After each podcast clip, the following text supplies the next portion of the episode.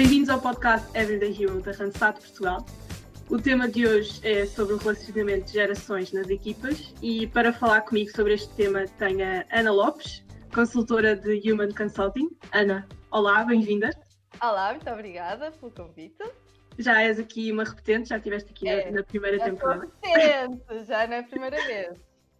Mas mesmo assim, fala-nos um bocadinho de ti, relembra-nos quem és, o que fazes. Ok, então Ana Lopes, como disseste, olá a todos. Hum, sou da equipa de Human Consulting, sim, trabalho ao nível do desenvolvimento, da formação de desenvolvimento de competências comportamentais já há sete anos. Uh, é onde eu me tenho especializado. Sou uma pessoa de pessoas e adoro o cérebro humano e adoro a nossa capacidade de aprendizagem e de adaptação.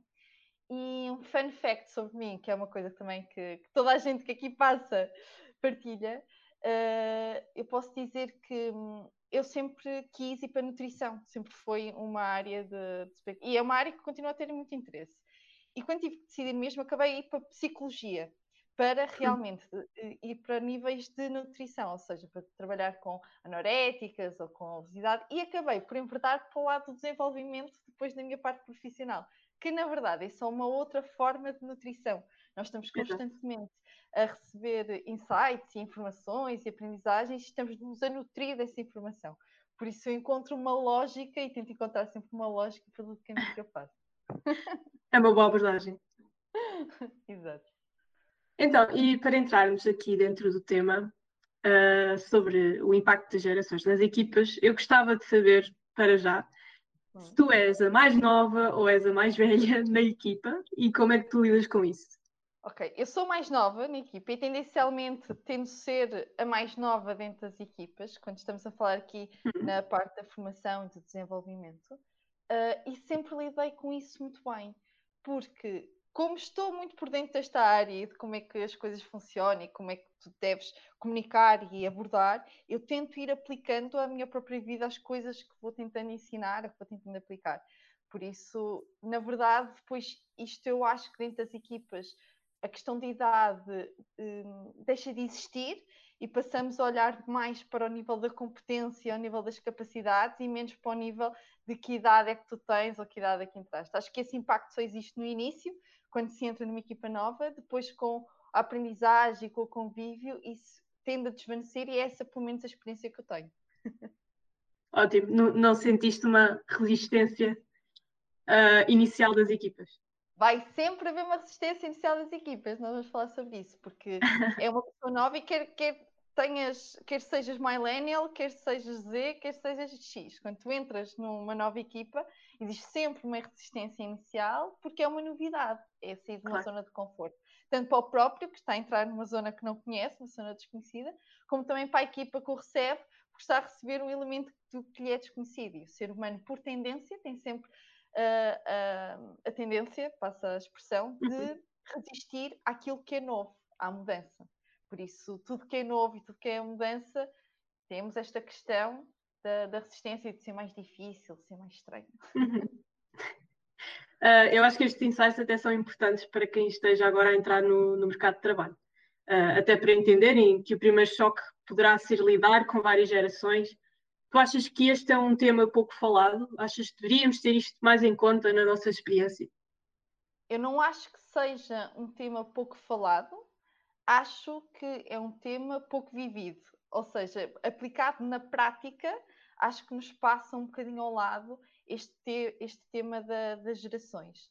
Um, já sabemos que existem gerações diferentes, mas depois, quando entramos no mundo do trabalho e quando entramos na nossa experiência, isso passa-nos um bocadinho ao lado e começamos a criar estas barreiras que eu estava a falar uhum. e começamos a cimentar essas construções, essas ideias do que é que a outra pessoa é, do que é que a outra pessoa traz e começamos a criar resistências uns aos outros.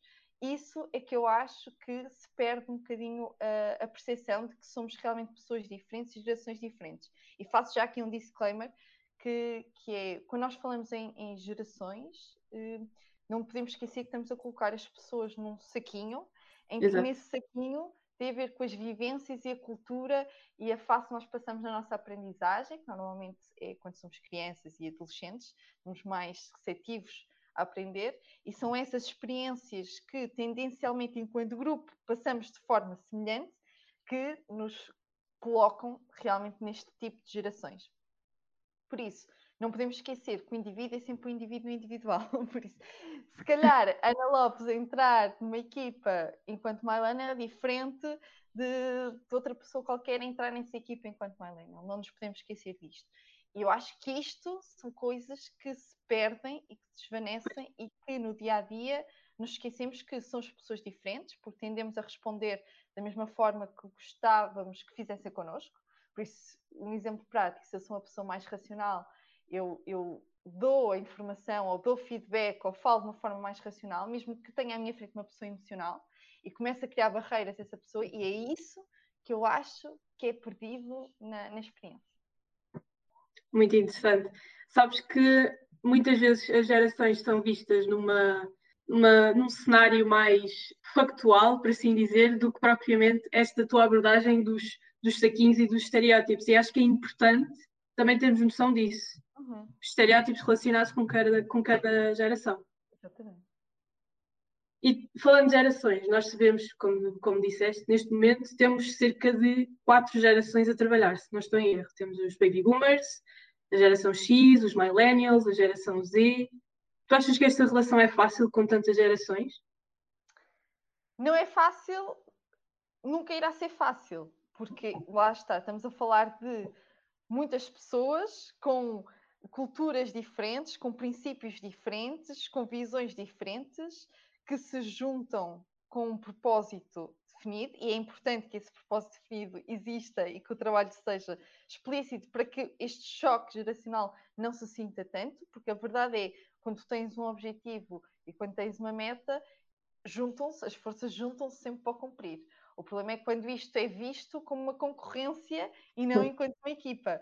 E por vezes, quando nós estamos a falar de, de ideias diferentes, de perspectivas diferentes, de princípios diferentes, como eu estava a dizer há pouco, começamos a criar as nossas barreiras, os nossos anticorpos enquanto aquela pessoa, e depois eh, colocamos também a parte de que é uma geração que é toda assim, mas o primeiro começamos pela experiência com aquela pessoa, uh, e já colocamos, como tu estavas a dizer, esse estereótipo, e depois é mais difícil conseguirmos avançar para uma coisa diferente ou ter uma perspectiva diferente, porque já criamos aquela ideia que. Uh, imagina, o Tiago é uma pessoa que é mais.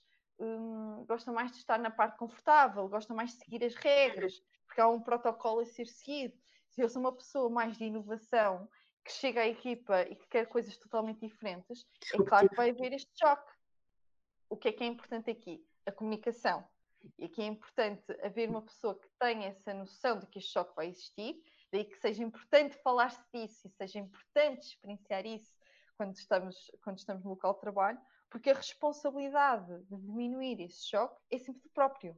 Tem que ser sempre claro. eu, quando vou e sei que vai haver este choque e que sei que vai haver este estereótipo, tem que ser eu a tentar diminuí-lo e não o contrário, tentar que a outra pessoa seja diferente, porque aí só vai aumentar, só vai aumentar este choque geracional. Por isso, a relação não é fácil, mas isso não quer dizer que seja impossível, pelo contrário, eu acho é que tem de haver aqui limites bem definidos para que as pessoas consigam encontrar pontos em comum.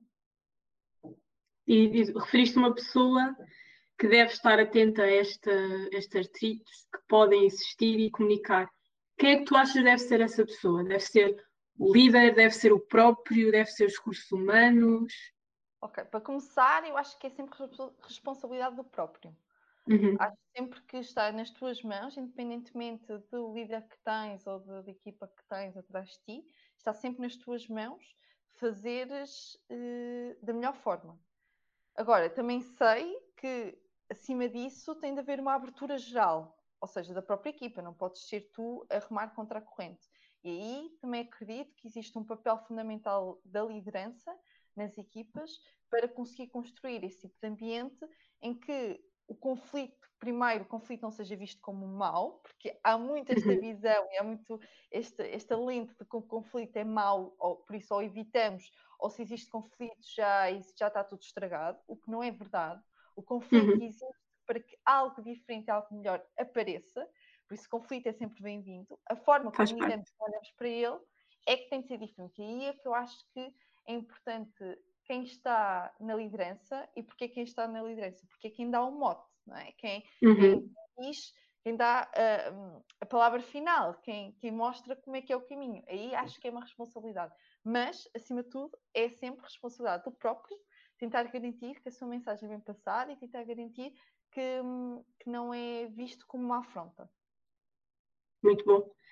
E nesse, nesse âmbito, tens assim alguma história interessante que queres partilhar sobre esta relação de gerações? Algo que tenha acontecido? Ok, eu posso, posso até contar duas que são as primeiras que me saltam uh, assim aqui pop-up uhum. na cabeça. Em que a primeira tem a ver com esta parte que eu estava a falar, que é a responsabilidade própria.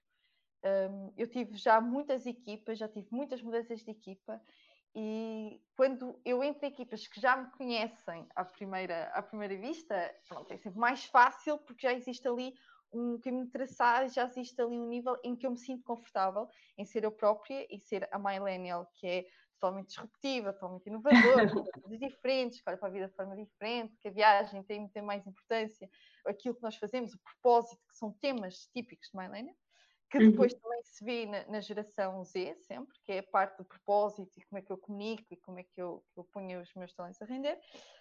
Um, mas quando entro em equipas que não me conhecem, é difícil conseguir passar isto sem, sem que sintam uma afronta, sem que outra pessoa sinta que é uma afronta. E eu tenho essa noção, e é por isso que eu digo que é responsabilidade própria e tento aplicar isto na minha vida. Eu, quando tive a minha última equipa, quando entrei na minha última equipa, a pessoa que estava a chefiar a minha equipa, a liderar a minha equipa, era um. Eu espero não errar, mas eu diria que era uma geração Z, okay. uma geração X, X, desculpem, X, um, ou seja, mais velho que eu. Uhum. Um, e à primeira vista nós não conseguimos construir estes pontos de comunicação e chegou a um ponto em que essa pessoa achava que eu estava contra ele, porque ia hum. contra as ideias ou contra os princípios, é só porque éramos diferentes, tínhamos ideias diferentes, mas como nunca falámos sobre isso e nunca pusemos isso em pratos limpos, por assim dizer, pois. parecia que era uma afronta. E foi quando nós nos sentámos, e eu pedi para nos sentarmos para falarmos, que ficou totalmente claro e a partir desse momento fomos o melhor aliado um do outro. Porque aquilo que eu dizia, a partir do momento em que percebes que o outro não está contra ti, nem está a tentar uh, retirar-te nada, nem está a tentar provar nada, está apenas a ser quem é. Uhum. E se encontra pontos em comum e tem de haver cedências, tem sempre de haver cedências, isto é importante. Não achar que, lá por eu achar que deve ser tudo diferente, que tem de ser, tem de haver aqui um claro. ponto de cedência, pontos em comum. Um, a partir desse momento, melhores aliados. Eu acho que isto é uma boa aprendizagem quando estamos a falar de gerações diferentes. Um, a segunda que eu posso contar é já uma, uma bastante recente, foi quando entramos agora em confinamento. Uh, nós, na Randstad, para quem não sabe, podem depois pesquisar também um bocadinho sobre isso, lançamos o Randstad Buzz, que é um grupo de, de áudios pelo WhatsApp a falar sobre temas que no início foram sobre desenvolvimento e, e a parte de formação, temos vários outplacement, assessments, depois também recrutamento, pistas de recrutamento, mas pronto. Um, e foi, qual é o disruptivo nisto? o ser lançado áudios a partir do WhatsApp. E isto era uhum. uma ideia que eu já tinha trazido para a minha equipa há um ano. Mas, como sei que, mais uma vez, é algo que tu não podes forçar, tem, é, há um ritmo para as coisas acontecerem. Exato. Para deixar também claro que existe sempre um momento ideal para tu apresentares uma ideia ou para apresentares um princípio ou uma comunicação que não está a ser bem-vinda de início. Porque o que aconteceu foi, nós fomos para casa, tínhamos de fazer alguma coisa diferente e isto surgiu, e isto avançou, e isto foi colocado. E aí já não houve a resistência. Porquê? Nós tendemos a resistir ao que é confortável, nós estamos numa zona de conforto. E quando nós falamos aqui de gerações, nós temos de ter noção também de que a próxima vai ser sempre pior do que a minha. Ok? Eu estou, eu sou millennial, eu estou a trabalhar. Se entra uma, uma pessoa de uma geração Z, que é mais nova que eu, eu vou sempre achar que existe ali uma resistência minha. Porquê? Exato. Porque muito... eu já criei a minha zona de conforto, eu já estou aqui no meu espaço, e se entra alguém diferente que quer outra coisa totalmente diferente, a primeira reação que o nosso cérebro tem é calma lá, existe um processo, uhum. toda a gente fez este processo, porque é que estás a tentar saltar este processo? Mas nós, nós olhamos para trás, nós próprios já tentámos saltar esse processo quando entramos. Por isso, é toda uma aprendizagem e todas as gerações passam por essa aprendizagem. O que eu acho super interessante é a mudança que existe também ao, la ao lado das pessoas que já sentem que estão numa zona confortável, já estão seguras. Uhum. Imagina uma, uma geração, uma baby boomers ou geração X, que já sentem que já estão seguros naquilo que fazem, na, no, no sítio onde estão, e entram numa geração totalmente diferente, que abana um bocadinho as estruturas e que os obriga a, a evoluir, porque a própria sociedade está a evoluir. Por isso, uhum. eu acho que esta evolução é o que permite o andarmos para a frente e fazer coisas novas e apresentar coisas novas no, no mercado. E, e, é esse o choque, não é? O choque das gerações é mesmo este confronto de, de conforto, confronto de conforto, uh, de cada um, e, e, este choque acaba por mexer, na, entre aspas, na casa de cada um. É, basicamente é isso que tu estás a, é a demonstrar. É isso mesmo. É muito interessante. Uh, e, e, sabes que, e aqui falando um bocadinho da, da tua história, um, se nós olharmos aqui para alguns dados que até eu retirei de um, de um estudo do, do HubSpot, uhum. um, sobre o impacto das gerações, é engraçado perceber o que é que cada geração uh, apreende de cada uma, por assim dizer. Nós temos, por exemplo, os baby boomers e a geração X. Os baby boomers acham que a geração X é muito impaciente, uh, mas depois a geração X acha que os boomers são demasiado uh, políticos e demasiado inflexíveis. Uhum. E depois estas gerações, em relação aos millennials, acham que os millennials são muito uh, fora da realidade. E depois ainda temos a geração Z, em que os millennials acreditam que ainda estão muito fora do ponto de vista da sociedade. Portanto, temos aqui um choque das quatro gerações. Umas, as, as, as mais velhas são vistas como inflexíveis, as mais novas são vistas como não terem noção da realidade. Uhum. O, que é que, o que é que tu achas que estes pontos de vista podem trazer uh, de positivo ou não para as equipas? Olha, tem muito a ver com aquilo que, que eu estava a dizer há pouco, que é, uh, é bom estar muito fora da realidade quando se entra numa, numa zona em que toda a gente está muito ciente e muitos pés no chão daquilo que é, que é a realidade. Porquê? Porque cria aquilo que estávamos a dizer, que é a possibilidade da mudança. Porque tem de haver, primeiro, isto é essencial, pontos em comum.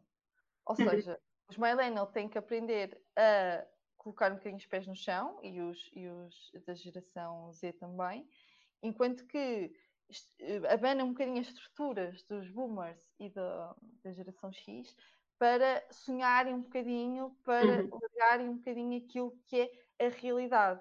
Porque uma crença que as novas gerações têm é a realidade que constróis.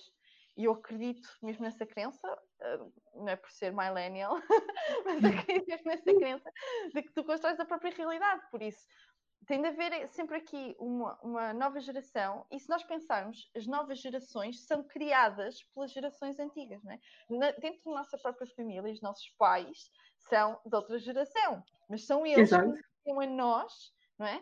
Dentro da nossa cultura e os nossos princípios têm muito a ver também com as nossas experiências, com a, com a liberdade que temos ou não, com, com a facilidade que tivemos ou não, e eu acho que essa percepção de que está fora da realidade tem também muito a ver com a evolução da sociedade ao longo do tempo, em uhum. que as coisas eram mais trabalhosas, mais difíceis, mais de corpo duro a trabalhar início, enquanto que fomos passando para coisas cada vez mais intelectuais, em que eh, foi havendo mais facilidade de acesso ao conhecimento, mais facilidade de acesso ao ensino, mais facilidade de acesso a, a novas informações, depois a internet, tudo que é digital.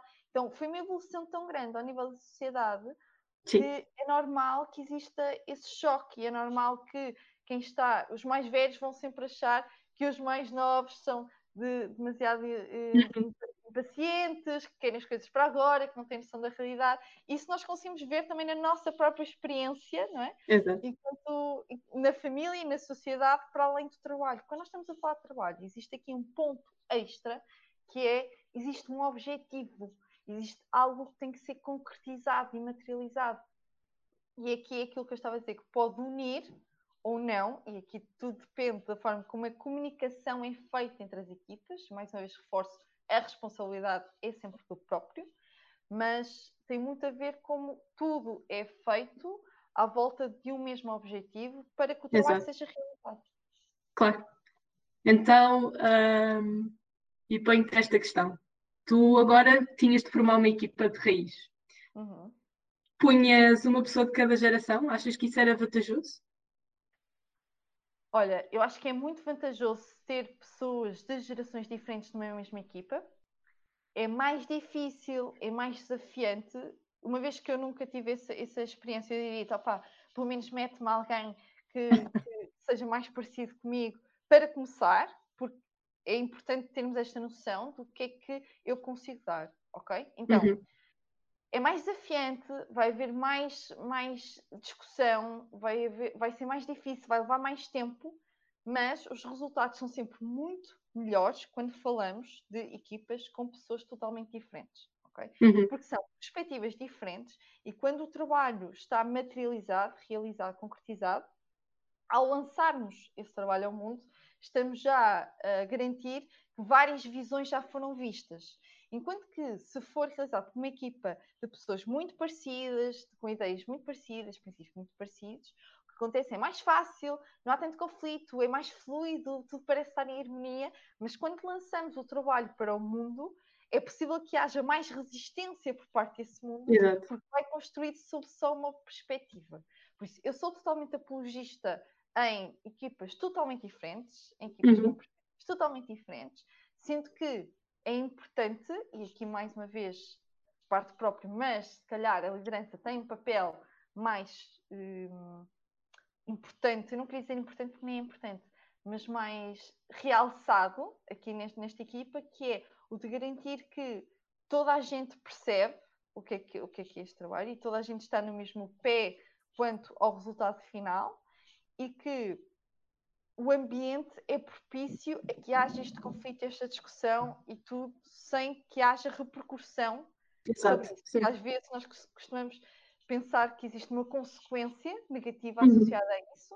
E é isso que eu acho que mata depois ali a capacidade criativa e a capacidade de, de evolução e de inovação que vem de uma equipa com pessoas totalmente diferentes.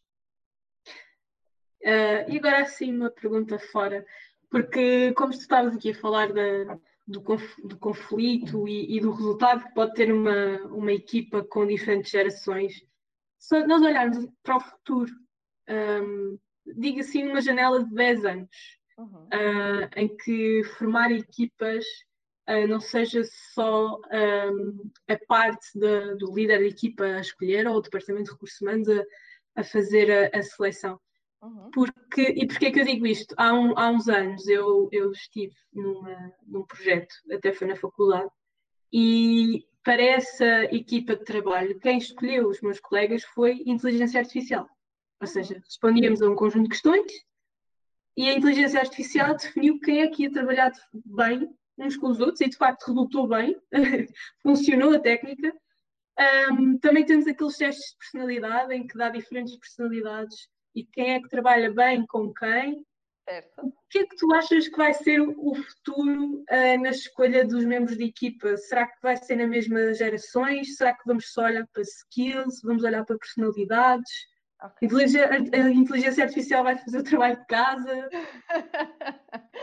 Olha, tu falas dessa história e fico logo entusiasmada, porque isso é um tema mesmo interessante e, e, e mal posso esperar Dava para um episódio. Exato.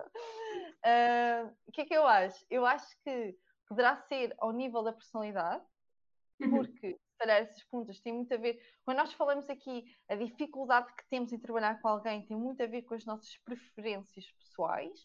E uhum. se eu sou uma pessoa que olha mais para o detalhe, se sou uma pessoa que olha mais para a pipicha, se sou uma pessoa que, que olho mais para os resultados e vou, tenho um foco nos resultados, ou sou uma pessoa que tem foco no processo. E isto é aquilo que eu estava a dizer que quando olhamos para as gerações, temos de ir também para a parte individual e sair um bocadinho daquilo que é a geração e perceber também aquilo que é a minha personalidade e aquilo que são as minhas preferências individuais dentro da própria equipa. E a mesma coisa, eu sou apologista quando falamos em equipas, perguntas-me, equipas totalmente diferentes ao nível da personalidade, equipas totalmente iguais ao nível da personalidade. Eu continuo a defender equipas totalmente diferentes pelo resultado final. Agora, se tens o uhum. trabalho da faculdade, imagina, para realizar, tens uma semana para fazer e tem que ser uma coisa rápida, em que toda a gente recebeu exatamente a mesma informação para apresentar um, a um professor, eu sou totalmente apologista de equipas com pessoas parecidas.